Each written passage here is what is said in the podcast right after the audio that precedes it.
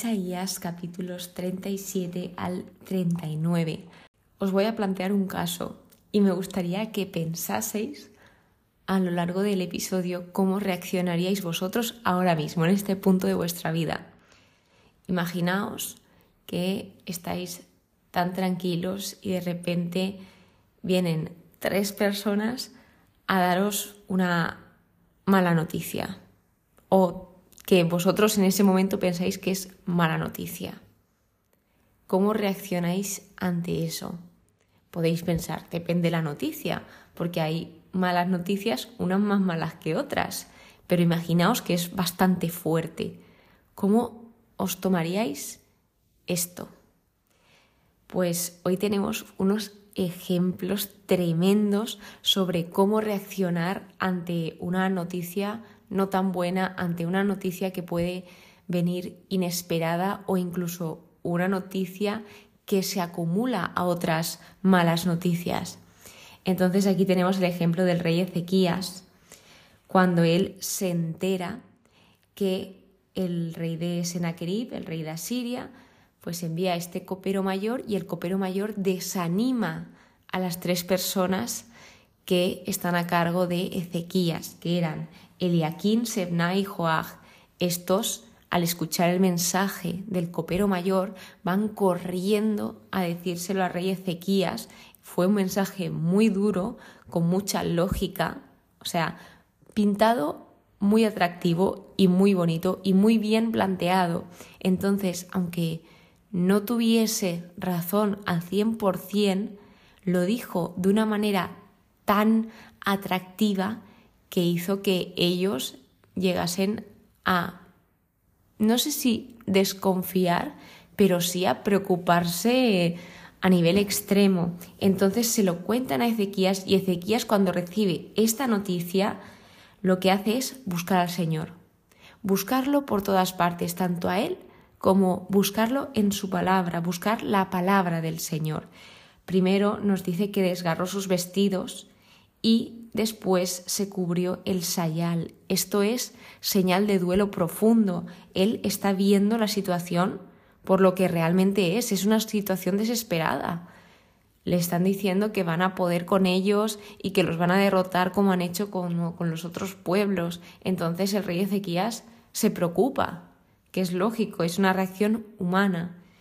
Sin embargo, él escoge cómo tomar esta situación, cómo afrontarlo. Y él, después de cubrirse el sayal, va al templo de Yahvé, va al templo del Señor y él ofrece esto, ofrece esta causa.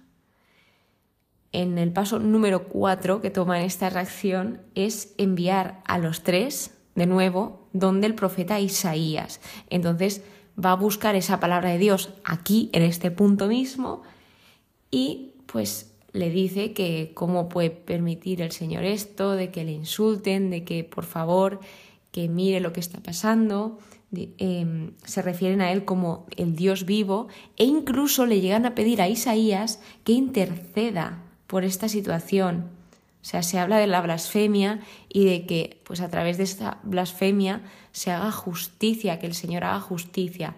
Por lo que Isaías responde, responde o sea, el Señor responde por medio de Isaías y les dice, no tengas miedo por las palabras que has oído.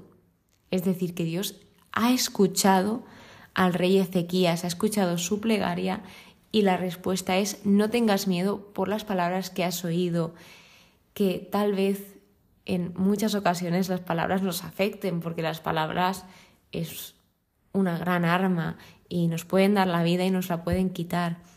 Sin embargo, aquí lo que dice es, no te preocupes, son solo palabras lo que has oído y no confíes en ellos, sino confía en mí. Luego vemos como el copero mayor parte y se empieza a oír rumores. Entonces este se lo comunica al rey de Asiria. Y aquí ya empieza a ver cómo va actuando el Señor tras esto. El Señor lo único que le dice a su pueblo es confía. A pesar de que veas la situación muy lógica que vaya a pasar, que sea lo más lógico que vaya a pasar, a pesar de eso, confía. La segunda intervención de Senaquerib es de nuevo intentar que Ezequías y el pueblo desconfíe del Señor, que confíen en ellos y que se rindan. su propósito, su estrategia es que se rindan los demás. Entonces, de nuevo, Ezequías vuelve a reaccionar y primero lee la carta que le envían, segundo, sube al templo de Yahvé, tercero, la desenrolla ante Yahvé. Y cuarto, eleva una plegaria a Yahvé, que por cierto preciosa, donde remarca que tú solo, solo tú eres Dios, refiriéndose a que Dios es único, que no hay Dios fuera de Yahvé. Así que aquí vemos cómo la fe de Ezequías va aumentando mientras oraba, porque esta reacción es ejemplar. Muchas veces puede que no se nos ocurra, puede que no se nos ocurra acudir al Señor por ese shock, esa sorpresa que se nos queda tras escuchar estas noticias. Puede que no se nos ocurra pedirle ayuda o que se nos olvide incluso orar porque nos tiene colapsada esa noticia a la mente. Pues ojalá cuando nos llegue una mala noticia decir, Señor, esto lo presento ante ti, que se haga tu voluntad aquí y que me ayudes en este proceso. Dice el Nuevo Testamento, que esto lo indicaba como nota en el estudio bíblico, en Pedro, en el primer libro de Pedro, que echando toda vuestra ansiedad sobre Él, porque Él tiene cuidado de vosotros. Dejemos todas nuestras preocupaciones, nuestros problemas al Señor, que Él tome el mando, porque esto es lo mejor que podemos hacer, confiar en el Señor, que esto nos va a dejar una paz y una tranquilidad tremendas. Tras esta segunda intervención, vuelve Isaías a intervenir y nos deja esto bien claro que Dios escucha nuestras plegarias y las contesta. Dios no solo escucha, sino que nos contesta, nos responde y a día de hoy también. Vemos cómo esa oración de Ezequías realmente importaba, porque gracias a que Ezequías oró, pasó todo esto, salvó a su pueblo. Dice esta, esta parte, nos muestra esa fidelidad y ese amor que tiene el Señor. Dice, desde el antiguo lo tengo preparado, desde antaño lo había planeado y ahora lo ejecuto. Cumplo esa palabra, el Señor cumple la palabra. Sé si te alzas o te sientas, conozco tus idas y venidas. Está hablando y está respondiendo contra lo que dijo el copero mayor barra el rey de Asiria. Y realmente, a pesar de que esté hablando de esta situación, también Dios conoce nuestro corazón, nos conoce a nosotros, conoce nuestras idas, nuestras venidas, cuando estamos bien, cuando estamos mal, porque Él conoce nuestro corazón. Después habla de esa señal que se le dará a Ezequías para que se dé cuenta de esto, o sea, que el Señor es tremendamente bondadoso. Él no tiene por qué dar señales ni mostrar estas cosas, pero Él con su gran bondad, muestra a Ezequías esa señal que él necesite para darse cuenta de que esto está sucediendo, de que Dios está actuando.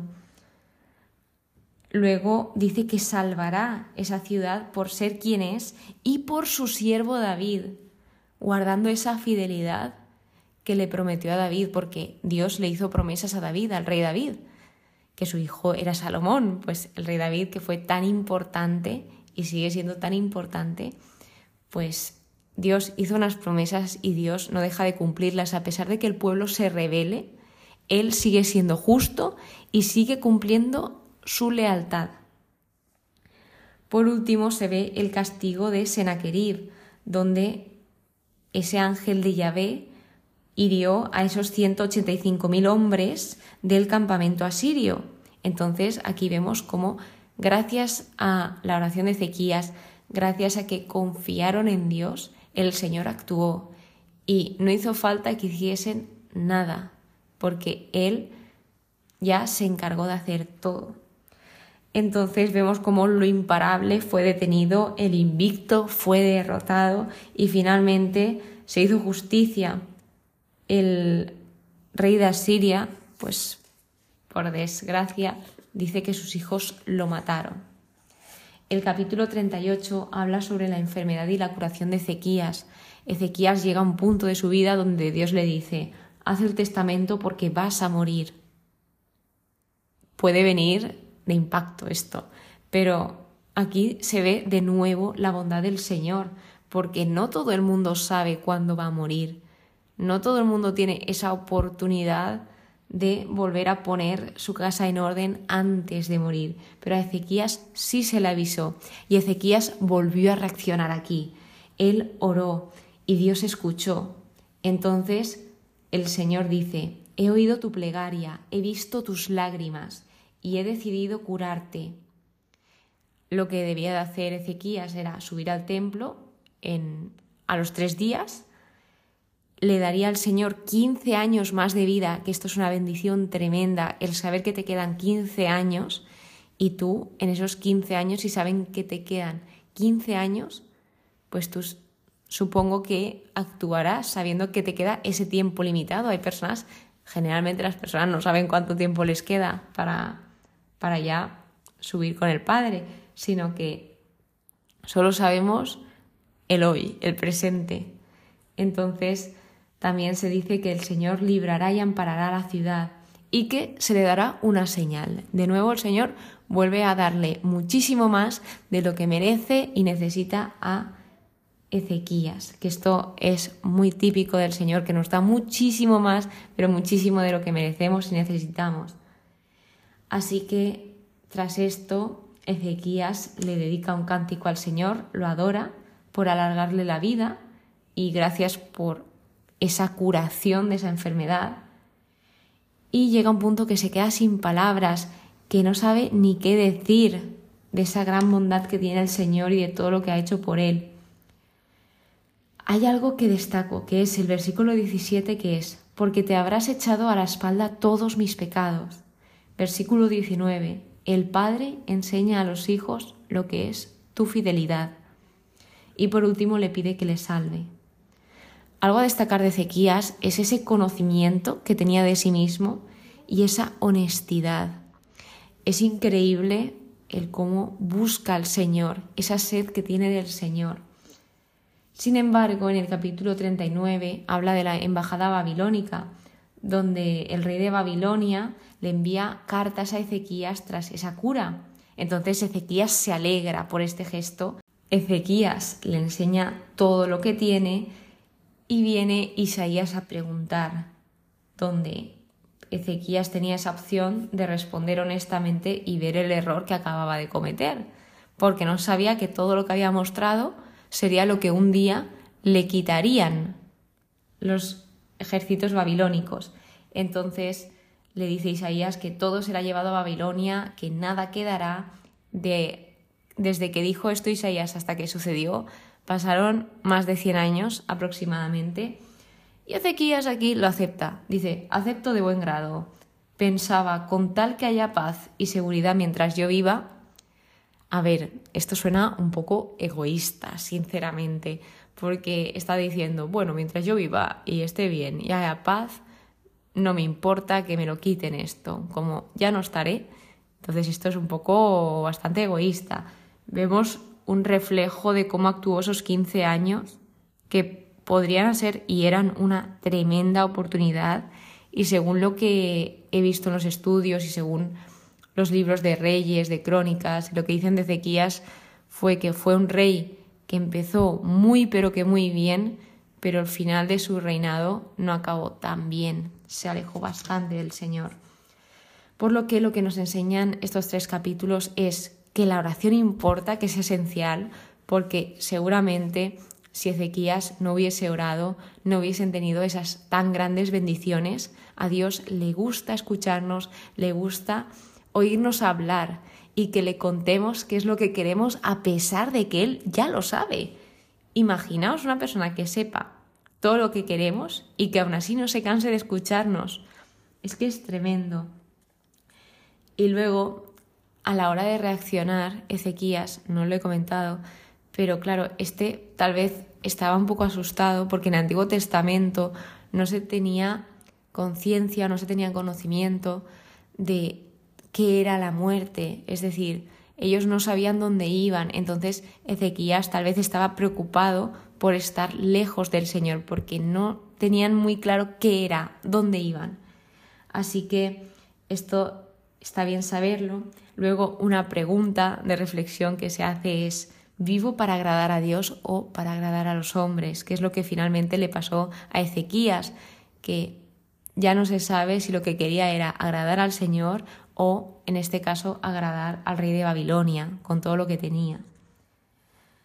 Por último, y no menos importante, es que el tiempo no hace más que pasar, el tiempo viene y va, el tiempo he escuchado muchas veces que el tiempo lo cura todo y esto he de decir que no es verdad. Si tú no haces nada por curar lo que lleves dentro, el tiempo no lo va a curar, va a seguir ahí. Puede que disminuya algo el dolor, pero lo vas a seguir teniendo ahí. Entonces, lo único que importa es cómo usamos ese tiempo. Y espero que a lo largo de este episodio hayas visto ese ejemplo de Ezequías, el cómo reaccionó en esas tres situaciones, cuando escuchó por primera vez lo que vinieron a decirle, por segunda vez de nuevo, invitándole a la desconfianza, y por último, el cómo reaccionó cuando él se entera que va a morir, que ante todo él ora, él habla con el Señor. Que ojalá nosotros sepamos reaccionar así ante situaciones o ante noticias que no sean tan agradables o que no sean tan fáciles de sobrellevar. Muchísimas gracias por estar aquí. Muchísimas gracias por escucharme. Espero que pases muy buen día y que Dios te bendiga.